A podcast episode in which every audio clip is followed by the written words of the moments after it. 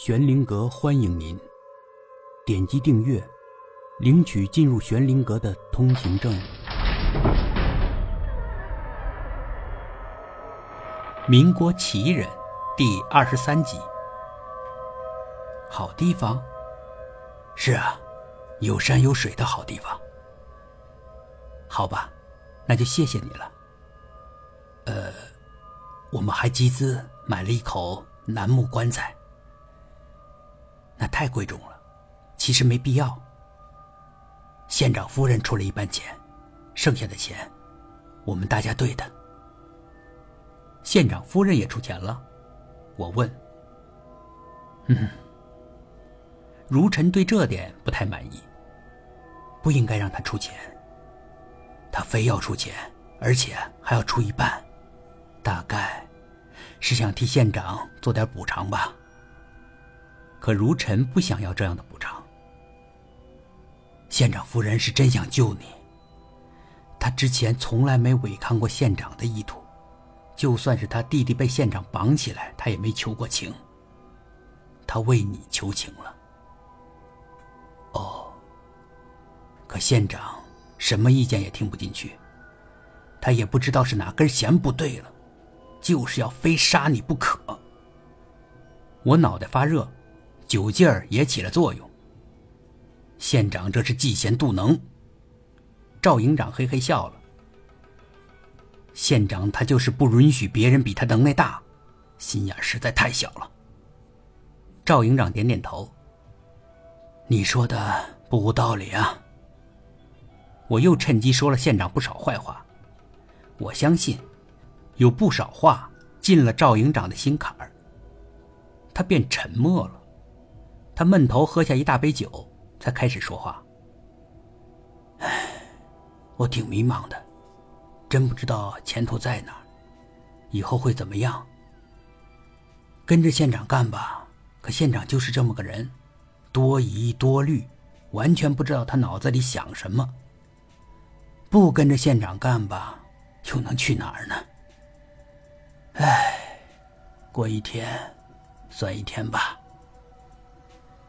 看来也不光是土匪迷茫啊，也不光是土匪过一天是一天啊。如尘劝他：“你这种情绪以后尽量少流露出来。县长心眼小，而且县长应该在你周围安插了不少的耳目。”赵营长的眼睛睁大了一点。那些耳目是谁？可如尘不愿意告诉赵营长。我知道县长会给我安插耳目的，我提防着他这手呢。但我不知道我周围到底谁是他的耳目，我能信任谁？哎，还麻烦道长能够明确告知。如尘不得不说了，具体是谁呢？我不能告诉你，原因嘛，赵营长你也清楚。如果我说了，会对那些人有伤害，而我们算命的。不到万不得已，不能够伤害别人。赵营长铁青着脸。或者，你可以换个角度考虑问题。什么角度？即使你现在把那几个耳目清除了，县长难道不会再安插耳目吗？倒也是。杀不绝啊！就算是杀了，会有新的来。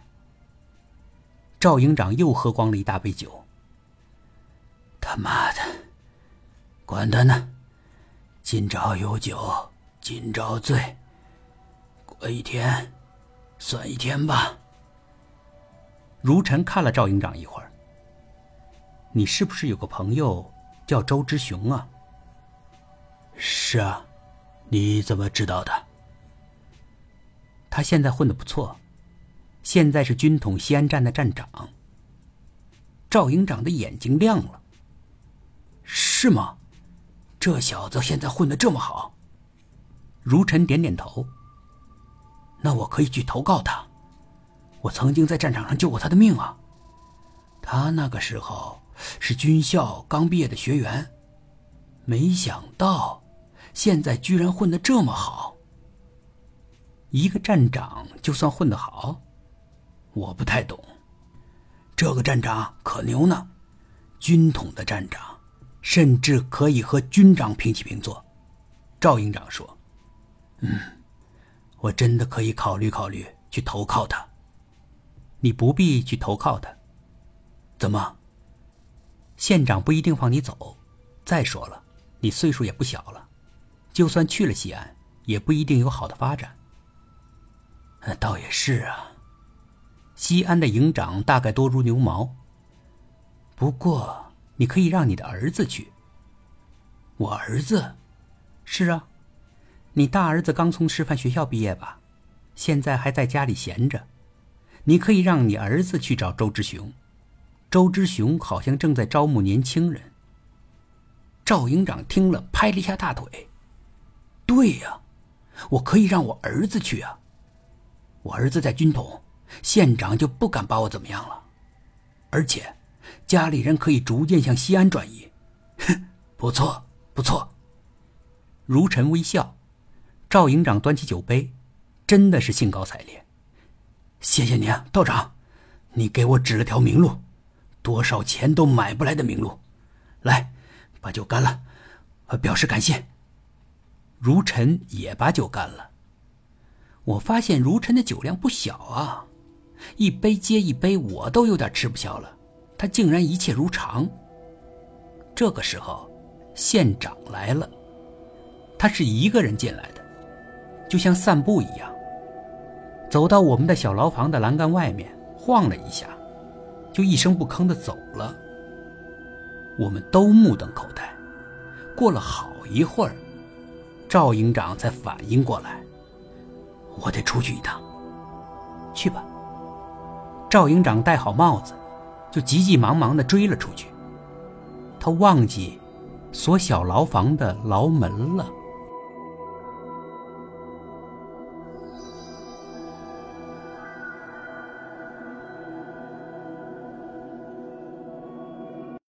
本集故事播讲完毕，更多精彩的故事，欢迎到天空之城的主页收听。